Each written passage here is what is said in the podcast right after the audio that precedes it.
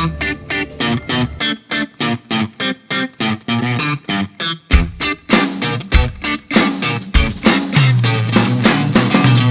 Sejam muito bem-vindos a mais um episódio do Semibreves. Você está ouvindo o episódio número 22 sobre modos gregos, aquele episódio mais esperado de todos os guitarristas que estão aí ouvindo. Não que tenham muitos guitarristas ouvindo, porque acho que guitarrista não é muito ligado em teoria. Mas enfim, a gente vai descobrir isso logo mais. Meu nome é Pedro Janquizur e como sempre estou aqui com Daniel Lima. Bom dia, senhoras e senhores. Um prazer inenarrável estarmos aqui mais uma vez para mais um dia, mais uma experiência didática. Isso aí. E antes da gente ir para os modos, vamos, como sempre, falar para vocês que lá no nosso site, www.semibreves.com.br, você encontra todos os episódios com o material de apoio. Então você pode entrar lá, tem um resuminho por escrito, alguns exercícios para você continuar estudando, tirar qualquer dúvida que porventura fique nos episódios. E além disso, caso você queira continuar estudando além do episódio e do material de apoio, você pode nos seguir nas redes sociais, no Instagram, no Twitter e no Facebook. Todos eles nós somos o arroba semibrevespod e a gente coloca lá durante a semana alguns exercícios para você continuar estudando durante a semana. E se depois de tudo isso você continuar com alguma dúvida, entre em contato com a gente, tanto pelas redes quanto pelo e-mail semibrevespodcast@gmail.com. Manda lá suas dúvidas, suas críticas, suas sugestões, seus elogios. A gente fica muito feliz sempre que a gente recebe um contato contato e a gente responde o mais rápido possível. É isso aí, gente. Como sempre, é, entrem em contato pelas redes, pelo e-mail, perturbem-nos. Nós ficamos felizes com as manifestações, até as de ódio. então mandem, fiquem, nem que for pra xingar a gente. Pode mandar, a gente fica feliz mesmo assim. Isso aí. Então, dados os nossos recados, vamos falar de modos gregos. Então diga lá, Daniel, o que são modos gregos? Muito bem, vale aí um pouco de contextualização histórica, como modos sempre. gregos é boa educação lá do Mediterrâneo? Da, da antiguidade clássica? Não, não é necessariamente disso que a gente vai falar, apesar de ter alguma contextualização com esse, período, né? Já que os modos homenageiam povos da, daquela região, etc, etc. Então, direto que você que estudou história da arte também vai lembrar de algumas associações com aquelas colunas com os frontões, você que é, que é arquiteto, que é engenheiro civil, estudante de edificações, como eu um dia já fui, né? Dá inclusive para fazer um paralelo, né? As colunas, o que sustenta Exato, a, a estrutura como, como um todo. O, o, Pedro já foi para um lado mais empírico, metafórico, da, acho que é o adiantado da hora. Gente está gravando de manhã, acho que ele acordou filósofo. Enfim, então é isso aí. Vale como contextualização histórica que lá, no princípio da polifonia, lá no, na Renascença, no início do período barroco, existiam diversas e diversas formas, diversos diversos modos que eram utilizados indiscriminadamente, né? E um sujeitinho, mestre de capela alemão, deu um jeito em sedimentar esse conhecimento e criar o que a gente chama de tonalismo. Ele criou dois modos, o modo maior e o modo menor. Tudo que a gente estudou até agora foi o modo maior, ou seja, a função dominante preparando o acorde tônica via trítono com expectativa. E no meio disso, a função subdominante fazendo o reforço da cadência. Tudo isso que eu estou falando aqui você já sabe. Se você não sabe ainda, volte ao episódio 21 e ao episódio 20 e ao episódio 19 para que você veja a resolução do trítono, funções harmônicas e o 251. Dito isso, eh, nós vamos desenvolver esses sete novos amigos, que são os nossos chamados modos gregos, por raciocínio associativo. Nesse momento do estudo, onde a gente trabalha única e exclusivamente com o tonalismo, eles vão servir como apoio e sintaxe para a compreensão na associação do, do raciocínio acorde-escala. Para você que é um improvisador, para você que cria melodias, para você que compõe, esses são conceitos fundamentais para o desenvolvimento do seu trabalho. A compreensão desse conceito vai abrir portas no sentido de criar novos sabores e novas estruturas para que você dê asas à sua criatividade. Basicamente, nós vamos ter, como já sabemos, sete notas dentro da nossa escala, que é a escala maior. Cada nota dessa gera um grau, como você já sabe, como você já viu lá no episódio de campo harmônico, né? Que agora eu não lembro o número. Do ano passado? Do ano passado. Faz muito maior, tempo. número 18. Número 18. É o último episódio do ano passado. Né? Nós fizemos em novembro, antes de entrar em dezembro, foi isso? Acho que sim. Alguma coisa por aí. Então, muito bem. Como visto lá no episódio do campo harmônico maior, cada nota dessa escala maior gerava um grau, um acorde por consequência, né? Uma tétrade até onde a gente viu, né? E além disso, a gente vai ver que no, por raciocínio associativo, cada um desses graus, além da tétrade, vai gerar um modo grego. De que forma a gente vai fazer isso, Pedro? A gente vai fazer isso adicionando, além dessa tétrade, a gente pode continuar aquele empilhamento de terças. Então, se você coloca uma terça em cima da sétima, você chega na nona mais uma terça você chega na décima primeira, mais uma terça você chega na décima terceira, e aí você completou as sete notas da escala, colocando tudo isso dentro da mesma oitava, né? A gente não falou ainda de intervalos compostos, mas a ideia é basicamente essa. Eu gosto quando falo de modos gregos, voltar um pouquinho mais para trás ainda e pensar que os modos gregos surgem numa época onde ainda não existia o sistema temperado. Sistema temperado esse sistema que a gente tem que todos os semitons têm a mesma distância entre eles. Que também é uma criação baquiana por né? acaso. Né? Exatamente. Né? É, não tão por acaso, né? Porque. Não quando, tão por acaso, justamente. Quando você tinha esse sistema, antes do sistema temperado, que você tinha distâncias diferentes de um semitom para o outro, que é um assunto que vai muito longe, a gente não vai se estender tanto aqui. Mas é basicamente isso. Você tinha uh, alguns semitons que eram um pouquinho maiores que outros e outros um pouquinho menores. Nesse caso, você podia afinar o seu instrumento em um tom específico apenas. Você não conseguia tocar em, em qualquer tom dentro do mesmo instrumento, na mesma afinação. Então, em vez de você usar notas de fora da, da escala para polarizar notas, etc., você usava uma escala só e aí você diferenciava os modos. Então, dependendo da nota que você é, definia como tônica, você tinha um modo. Quando surge o sistema temperado, que é assim, vamos fazer o seguinte, vamos pegar todos esses semitons e deixar a mesma distância entre eles, aí você tem uma possibilidade de mudar de tom dentro da mesma música, dentro da mesma composição. E aí surge o cravo bem temperado do Bach, que é justamente esse exercício de pegar um tom e você colocar as 12 notas dentro dele. E ele fez isso nos tons maiores e menores, nos 12 tons, só para provar que era possível. Exatamente. E ele fez isso duas vezes. Então, a gente tinha um raciocínio de modos gregos antes, que era você compor uma música utilizando cada hora uma nota da escala como tônica, né? Como centro. Quando a gente chega no raciocínio tonal, o centro vai ser a nota do tom. E a gente usa os modos como referência de qual grau dessa escala maior ou menor que a gente está usando. Tá um pouquinho confuso ainda, mas a gente vai elaborar esse raciocínio melhor e vocês vão entender do que, que a gente está falando exatamente. Muito bem. Voltando então à questão das sete notas que completarão os nossos acordes e, por consequência, os nossos modos. A gente tem lá a priori até agora nos nossos graus do campo harmônico, quatro notas da tétrade, tônica, terça, quinta e sétima, num empilhamento de terça. O Pedro disse que nós continuaremos o empilhamento de terça, fazendo o que, criando o que a gente chama de intervalos compostos, intervalos que estão acima da oitava. Então, a gente segue o empilhamento de terça e vai achar da terça, da sétima e a nona, que por acaso é um intervalo composto da segunda, a oitava acima, a terça da nona é a décima primeira, que por acaso é o intervalo composto da quarta, oitava acima, e a terça da décima primeira é a décima terceira, que nada mais é do que o intervalo composto da sexta, oitava acima. É, Perfeito? Nesse ponto, acho que tem dois jeitos da gente pensar, né?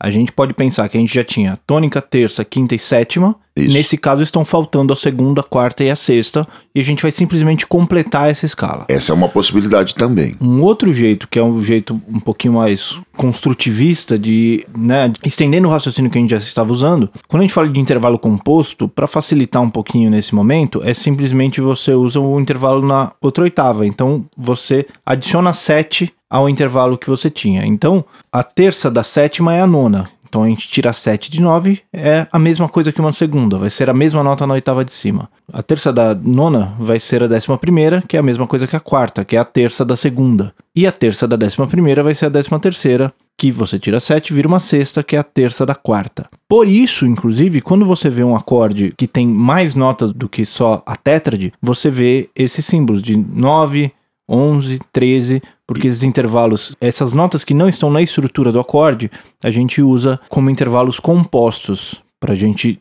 deixar claro que essa nota não faz parte da estrutura, essa nota é um a mais que a gente está colocando para dar uma cor diferente para ele. É, isso, se a gente for lembrar como a gente construía os acordes por empilhamento de terça, eles só vão conseguir aparecer lá nessa parte da oitava mesmo, nessa, né, na oitava de cima. Ou, como dizia lá o meu velho professor de harmonia lá na faculdade, o Marquito, Marco Siqueira Cavalcante, as upper structures, ou se desfazendo do inglês desnecessário, é as estruturas altas, ou também conhecidas como tensões. Para você que já é improvisador, você vai se divertir bastante com essas três notinhas lá de cima. Se você é admirador do neo, dos neorromânticos também, né, dos compositores europeus neo românticos, se você é bossa novista, se você é bibopeiro, todos esses caras gostavam dessas de, de fazer essas notinhas aparecerem na melodia, a, a nona, a décima primeira e a décima terceira. A primeira nota de Garoto de Ipanema da melodia da melodia, talvez a melodia mais conhecida da bossa nova, da música brasileira e consequentemente acho que até da música mundial, né? Vira e mexe aparece um filminho de Hollywood com você entrando num cidadão entrando num elevador e tá tocando Garoto de Ipanema, né? Porque ficou tão para usar um termo da matriz, corny, né? Tão corny, acho que é brega, né? Brega. Brega. Tão Gravado brega. até por Frank Sinatra. Frank Sinatra gravou, gravou, um monte de gente gravou isso de, de N maneiras. A primeira nota da Garota de Ipanema é a nona na tensão. De cara, a primeira nota que abre, para você ver que é possível. Né? Não, é, não, é, não, não é só porque a gente só escuta as, as notas da melodia da tríade que não é possível fazer uma, uma melodia cantável, uma melodia que você consiga ficar na sua cabeça forever and ever, que não, não esteja fora da tríade, fora da tétrade, lá nas estruturas altas, lá nas upper structures, nas tensões. Muito bem. Então, qual é que vai ser o processo para a gente formar esses modos gregos? Joia, vamos pensar então, vamos fazer das duas formas. Vamos seguir o empilhamento de terça e vamos fazer Depois a é, gente traz tudo para a mesma oitava. tudo para a mesma oitava. Pode ser, não? Pode ser. Muito bem. Mas espera aí, qual é que vai ser o processo? Então a gente vai pegar cada nota da escala e em Isso. cima dele a gente vai formar primeiro a tétrade e depois essas estruturas altas até completar todas as sete notas, certo? Exatamente. E aí cada grau dessa escala vai ganhar um nomezinho para essa escala de sete notas dela, certo? Perfeito, é exatamente isso. Então é isso. Vamos começar então pelo primeiro grau. Vamos fazer o processo já velho conhecido de vocês na construção do campo harmônico. Nós vamos trabalhar com o campo harmônico de Dó maior, perfeito? Onde você já está mega acostumado. Por- Nesse episódio a gente vai falar do campo harmônico de Dó maior. No episódio seguinte a gente vai falar de todos os outros. de todos os outros. Fazer exercícios, inclusive de percepção. Você já conhece a nossa praxis aqui. Você que já chegou aqui até o episódio número 22, já sabe que nós vamos perturbá-los com um monte de exercícios, inclusive de percepção auditiva. Então vamos lá. O primeiro grau do tom de Dó maior, como você já sabe, é o Dó com sétima maior. Então você tem Dó, Mi, Sol e Si. Que são terça maior, quinta justa, e sétima maior. E sétima maior. Seguindo, você vai ter, além desses dessas quatro notas, você vai ter o Ré nona, o Fá décima primeira e o Lá décima terceira. Você vai completar isso da seguinte forma. Nós temos a nona maior, décima primeira justa e décima terceira maior.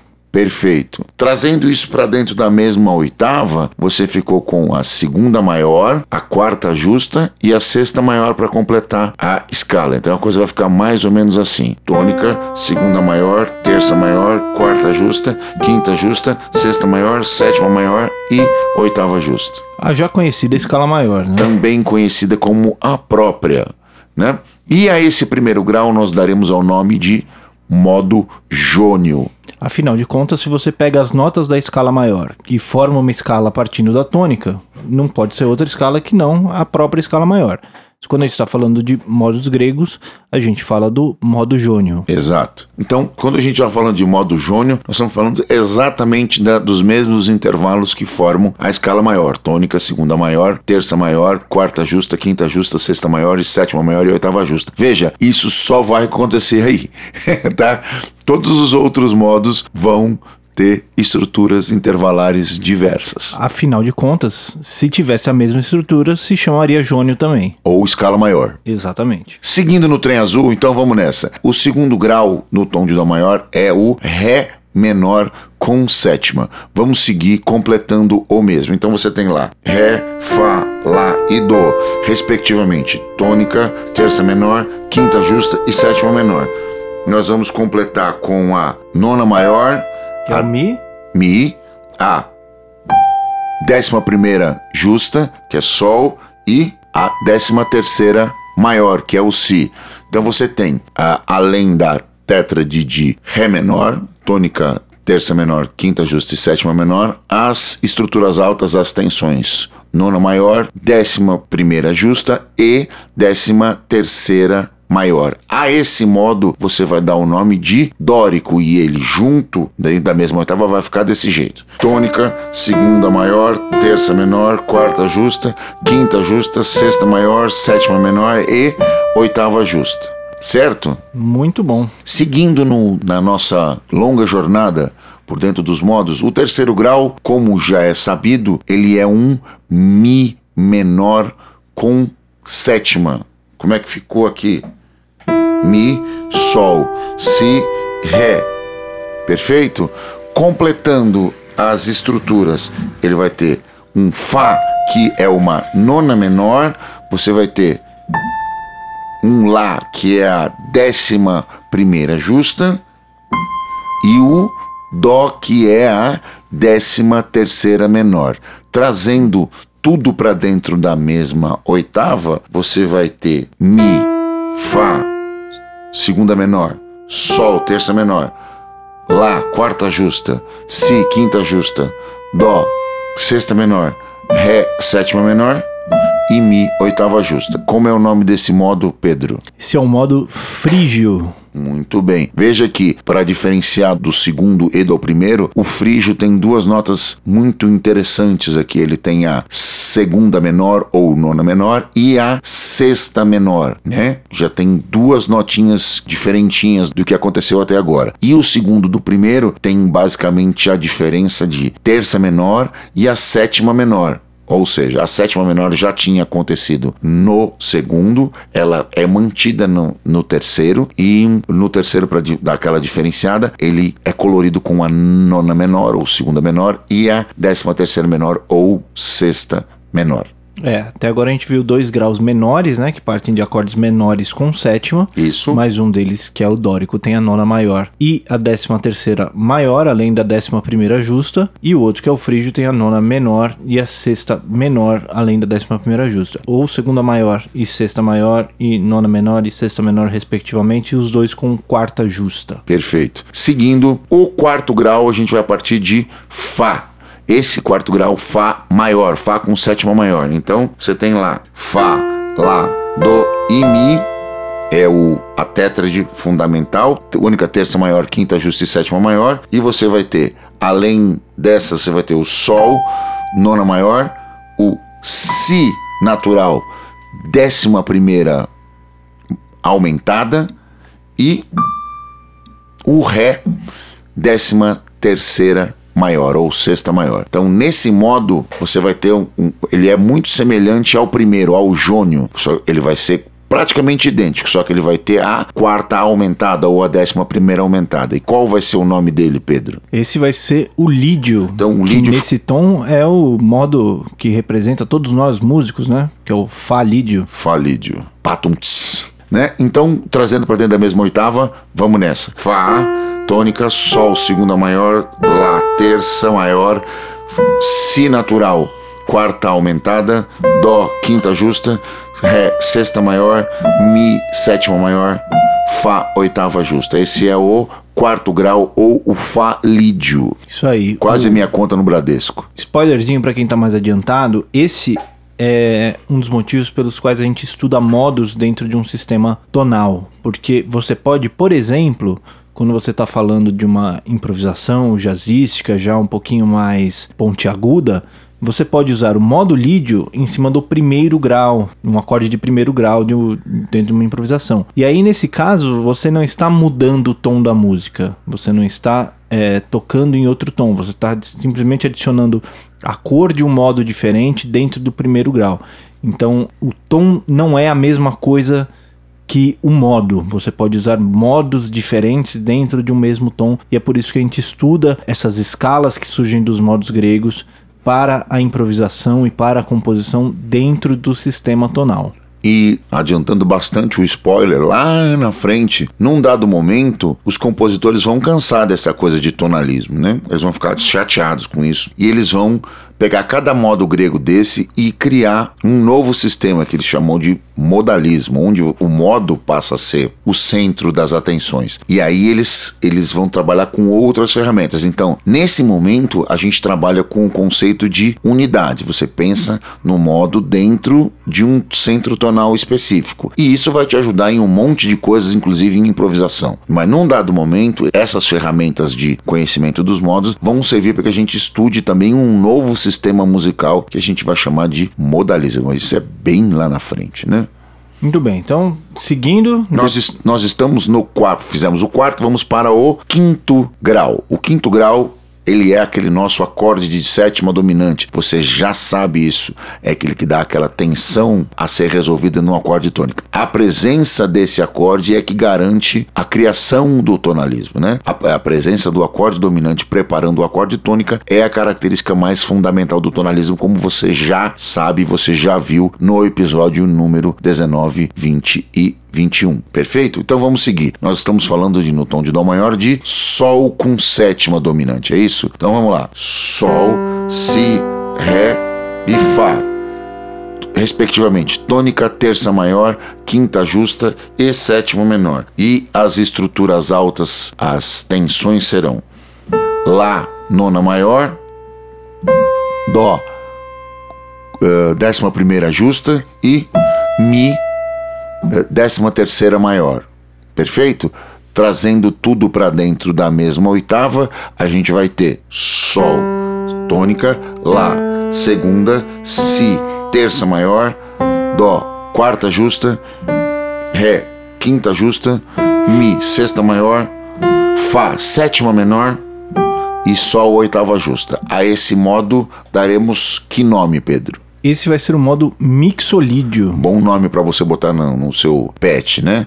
Vem mixolídio, vem. Isso. Né? Ele vai se diferenciar do modo jônio só pela sétima menor. Isso. A diferença clássica de um e do outro é eles têm todos os intervalos idênticos. O jônio tem a sétima maior, o mixolídio tem a sétima menor. Seguindo, o nosso próximo modo é o sexto grau, associado também a um acorde menor com sétima. No caso, a gente vai estar usando aqui o Lá, né? No tom de Dó maior. Lá menor com sétima. Então vamos fazer aqui. Lá, Do, Mi, Sol, respectivamente. Tônica, terça menor, quinta justa e sétima menor. Seguindo, Si, nona maior, Ré, décima primeira maior e Fá, décima terceira menor. A esse modo daremos que nome, Pedro? Esse é o modo eólio. Eólio. Tem mais nome para ele, Pedro? Não que eu saiba. É a escala menor natural. Escala Pedro. menor natural. Ô, Pedro.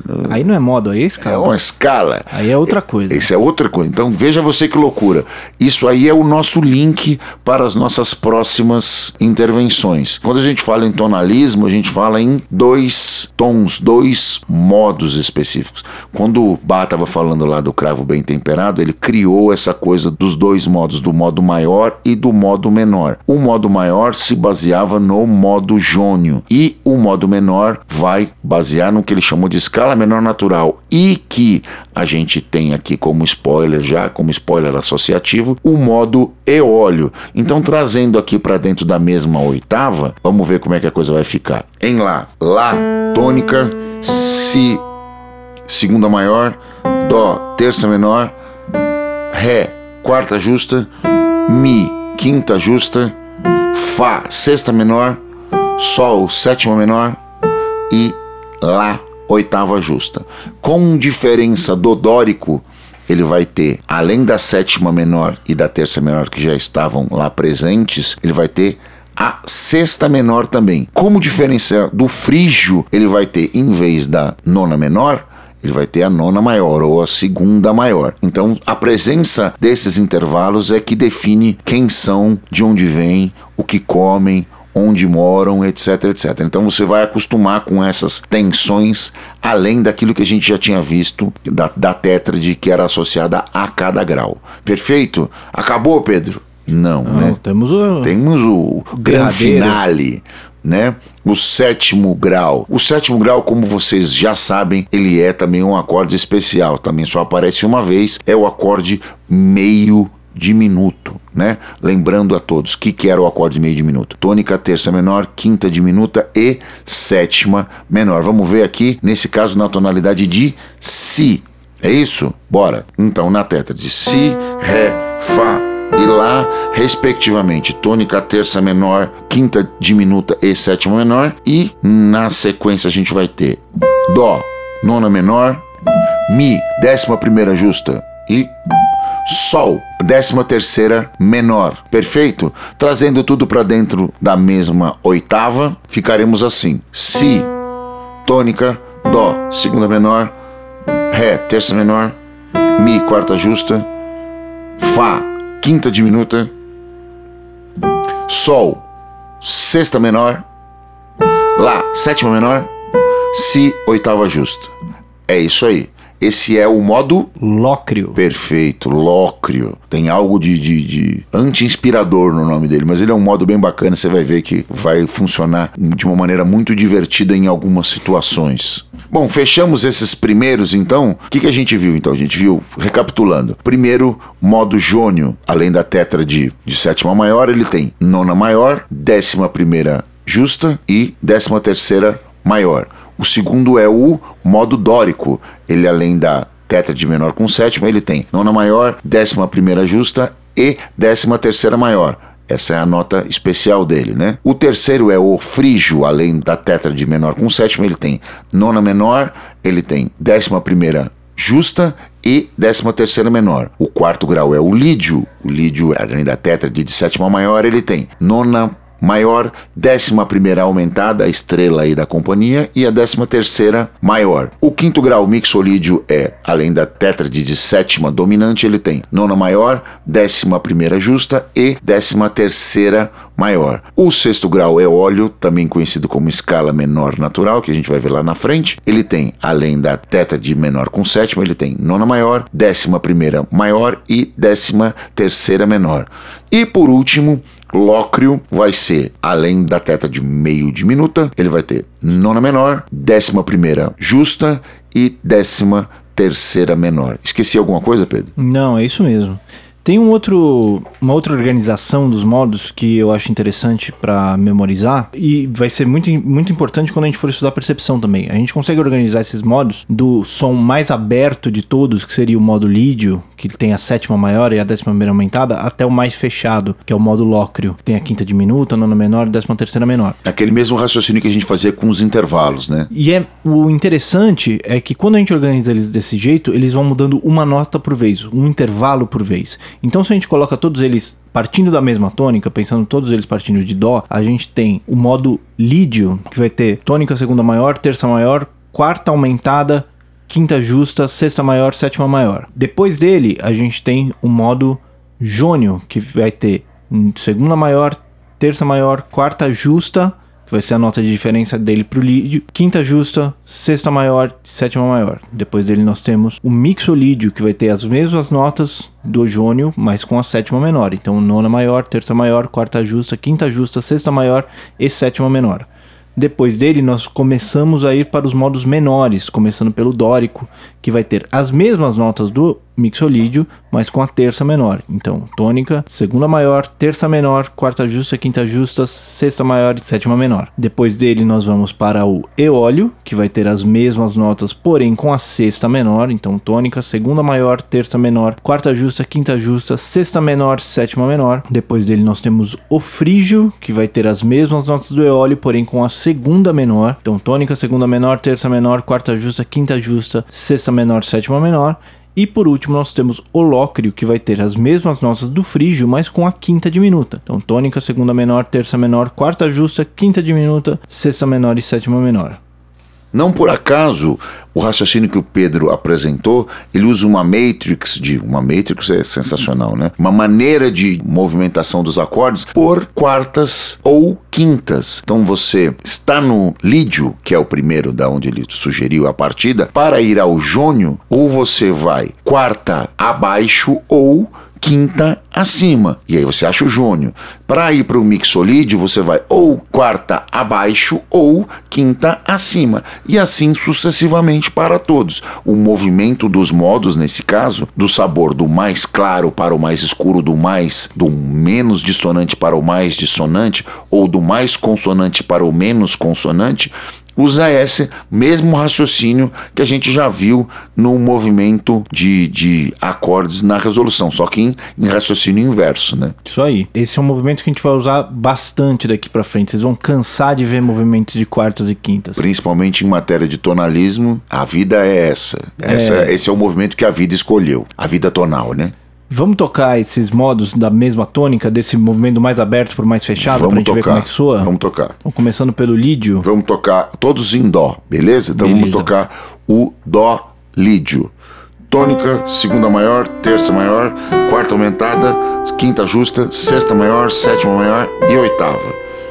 Aí o próximo seria o dó jônio. Então, tônica, segunda maior, terça maior, quarta justa, quinta justa, sexta maior, sétima menor e oitava justa. Daí por diante você vai para o mixolídio. Então, tônica, segunda maior, terça maior, quarta justa, quinta justa, sexta maior, sétima menor e oitava justa. Daí por diante você vai para o dórico, dó, dórico. Então você tem tônica, segunda maior, terça menor, quarta justa, quinta justa, sexta maior, sétima menor e oitava justa. Aí daí por diante do dórico você vai para o eólio, dó eólio. Então, tônica, segunda maior, terça menor, quarta justa, quinta justa, sexta menor, sétima menor e oitava justa. Esse é o dó eólio. Do dó eólio você vai para dó frígio. Então você tem tônica, segunda menor, terça menor, quarta justa, quinta justa, sexta menor, sétima menor e oitava justa. E por último, mas não menos importante, você vai ter o dó lócrio, que vai ser tônica, segunda menor, terça menor, quarta justa, quinta diminuta, sexta menor, sétima menor e oitava justa. Assim você preenche os sete modos do mais consonante para o menos consonante em ordem decrescente. Ou do mais aberto para o mais fechado. Ou do mais né? aberto para o mais fechado, do mais claro para o mais escuro, da, da maneira como você queira definir. Muito bem, mais alguma coisa a acrescentar no assunto hum. de modos gregos? Não, prepare-se, estudem bastante é. que a gente vai fazer um monte de exercícios de montagem e percepção nos próximos episódios. Uma dica boa que a gente acabou não falando até agora e que a gente já deveria ter falado inclusive, a gente já falou muito sobre, principalmente nos episódios de exercícios, de ir pausando o episódio e tentando resolver sozinho antes de ouvir a resposta e tal, mas é muito importante caso você nunca tenha visto esse assunto antes, além de pegar o material de apoio que tem lá no nosso site, é muito importante que você também vá ouvindo o episódio com papel e lápis na mão, anotando, descrevendo esses, esses raciocínios no papel, porque essa visualização é muito importante e principalmente nos episódios de exercícios, né? A gente vai repetir isso no episódio da semana que vem, que a gente vai fazer os exercícios de modos gregos, mas já fica aqui a dica quando você for fazer os episódios de exercícios, vá fazendo eles no papel. Pega papel e caneta e lápis de preferência e ouça a pergunta, escreva qual é a pergunta, pausa o episódio, tenta resolver ele no papel para depois ouvir, porque aí, caso você não chegue na resposta correta, você escrevendo todo o raciocínio, você consegue ver onde está o erro. Se você só vai fazendo na sua cabeça, às vezes você não lembra de todos os passos e não consegue ver onde você errou, além de ter o benefício da visualização de estar tá escrevendo isso no papel. É, como exercício de fixação, nada melhor do que você escrever para conseguir memorizar e visualizar passo a passo o raciocínio que está sendo utilizado. Então, é, apesar apesar desse não ser o, o, nosso veículo, a gente usa, usa lá o material de apoio, tá, tá lá no site, etc. Mas o nosso é, veículo principal é o áudio. No entanto, isso não muitas vezes ele é insuficiente. Para reforço do conceito, é interessante realmente fazer o que o Pedro disse: escreva, visualize, faça o exercício, resolva o passo a passo, vá pausando o episódio e assim você vai conseguindo um aproveitamento muito melhor do conceito que está sendo sugerido. Só por favor, não faça isso dirigindo. É, melhor não. Para no, no acostamento, pega o papel e a caneta, e aí isso, você faz isso. Exato. Ou então espera chegar em casa, né? Espera Ouve chegar de novo. Casa. Ouve uma vez no, no carro tentando acompanhar, chegando em casa, põe o episódio de novo, pega o papel e caneta e desenha tudo que a gente está falando, que você vai ver que o aproveitamento vai ser muito maior. Muito bem, é isso aí. Muito bem, esse foi o nosso assunto de modos gregos. Então, hum. fazendo um resuminho rápido, modos gregos é a gente pegar cada grau da escala e a gente desenvolver todos os intervalos a partir de cada uma das notas, escrevendo uma escala específica para cada nota. A gente vai ter a partir daí sete escalas: o modo jônio, tem segunda maior, terça maior, quarta justa, quinta justa, sexta maior e sétima maior. O modo dórico, partindo do segundo grau da escala maior, que vai ser segunda maior, terça menor, quarta justa, quinta justa, sexta maior e sétima menor. O modo frígio, partindo do terceiro grau da escala maior vai ser tônica, segunda menor, terça menor, quarta justa, quinta justa, sexta menor e sétima menor. O modo lídio, partindo do quarto grau da escala maior, que vai ser tônica, segunda maior, terça maior, quarta aumentada, quinta justa, sexta maior e sétima maior. O modo mixolídio, que parte do quinto grau da escala maior, que vai ser tônica, segunda maior, terça maior, quarta justa, quinta justa, sexta maior e sétima menor. O modo eólio, que parte do sexto grau da escala maior, que vai ser tônica, segunda maior, terça menor, quarta justa, quinta justa, sexta menor e sétima menor. E o modo lócrio, que parte do sétimo grau da escala maior, que vai ser tônica, segunda segunda menor, terça menor, quarta justa, quinta diminuta, sexta menor e sétima menor. Esqueci alguma coisa nessa pequena maratona? Não, é isso mesmo. Aquela velha, velho resumo que a gente faz nos minutos finais do conteúdo do episódio que você já podia ter pulado lá direto e assim perderia todas as nossas piadas muito interessantes aí que aconteceram Exatamente. Eu, eu, a gente faz todo o episódio só pelas piadas. O Exato. material mesmo tá só tá lá no só final. no final, é isso. Muito bem, vamos então para as dicas culturais? Muito bem, vamos nessa. Vamos lá, o que, que você tem para hoje, Hum. gente, Daniel? Muito bem. Eu, motivado por esse assunto do tonalismo, dos modos, etc, etc, eu vou sugerir uma obra um tanto quanto antiga, mas fundamental. Eu vou sugerir nada mais, nada menos que um masterpiece, né? A obra fundamental do nosso compositor seminal, o Johann Sebastian Bach. Vou falar, obviamente, do Cravo Bem Temperado, né? Ele foi escrito pelo grande mestre alemão e ele foi escrito em 12 tons maiores e 12 tons menores. E eles foram escritos originalmente em 1722 e hum, foram produzidos até então só cópias manuscritas disso.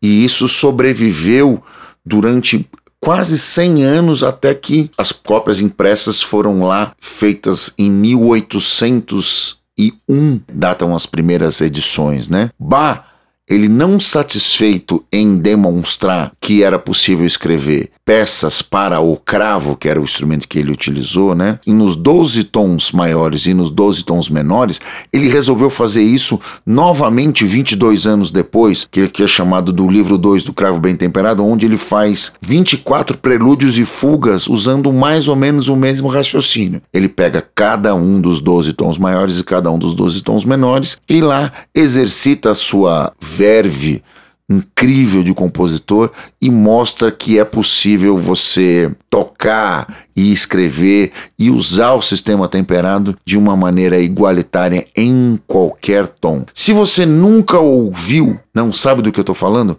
existem diversas gravações disso, diversas. Existem montes e montes e montes de versões e gravações para instrumentos diversos.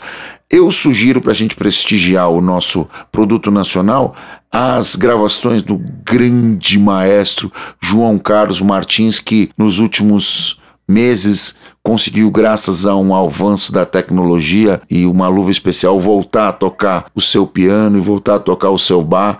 E foi um, um, uma das coisas mais bonitas e emocionantes que eu vi nos últimos tempos.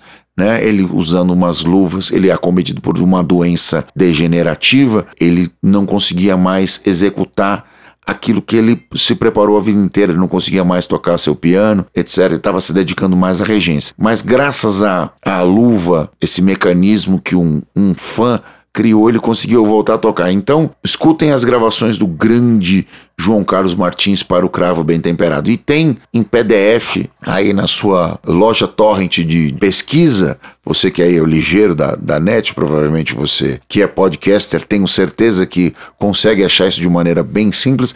As partituras disso, isso aí é, já caiu em, uh, uh, os direitos autorais já caíram em domínio público há muitos anos, então isso você acha sem o menor problema. O Cravo Bem Temperado, a obra maior do nosso grande Johann Sebastian Bach. É a minha dica cultural de hoje. Muito bom. Bom, eu vou mais ou menos nessa mesma linha, mas do ponto de vista da música popular, eu vou recomendar um dos discos seminais da bossa nova e aquele disco que começa esse namoro da bossa nova com o jazz, que cristaliza a bossa nova como música de improvisação também e música que vai ser tocada de, de forma instrumental dali para frente, né? No, vai criar o, o samba jazz, etc, etc. Todas essas coisas que a gente ouve tanto nessa noite paulistana hoje em dia, que é o disco Getz Gilberto, do João Gilberto com Stan Getz, o saxofonista americano, o João Gilberto cantando e tocando violão e o Stan Getz tocando o seu saxofone e com participação inclusive do próprio Tom Jobim. Então é um disco que vale muito a pena. A gente falava no episódio passado sobre standards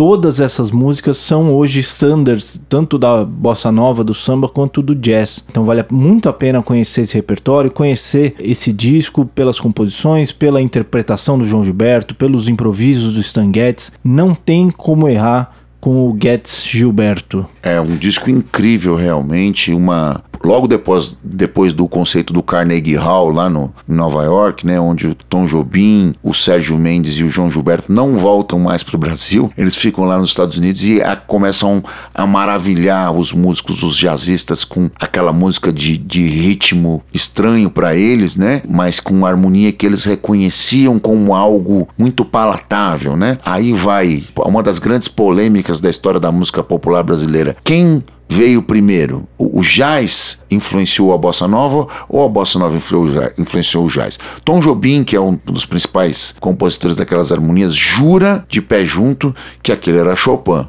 Aquilo eram uns, os neorromânticos falando naquela música. O Zé Ramos Tinhorão grande historiador de música popular brasileira, diz que Tom Jobim é um dos maiores músicos de composição de música norte-americana, ou seja, ele diz que, que, o, que a, bossa, a música do Tom Jobim e, consequentemente, a bossa nova é uma música antinacional, uma música influenciada diretamente pelo jazz, etc, etc. Levando em consideração que a gente tem que ouvir o Tinhorão, ou ler o Tinhorão com certo filtro, porque ele era um cara extremamente nacionalista, para não dizer xenófobo, e até com, com um quê de stalinista, assim, né? Ele é um cara bem extremado nas suas críticas e, e afirmações, vamos deixar aí para você exercitar o seu espírito crítico por sua livre e espontânea vontade e chegar à sua própria conclusão. É Chopin, é Jazz, é Jobim, o que, que é isso aí? Escuta lá. Como a maioria das coisas, eu tendo a acreditar que a resposta é um pouco de cada, né? Normalmente nessas perguntas você tem. Isso, não tem uma resposta só.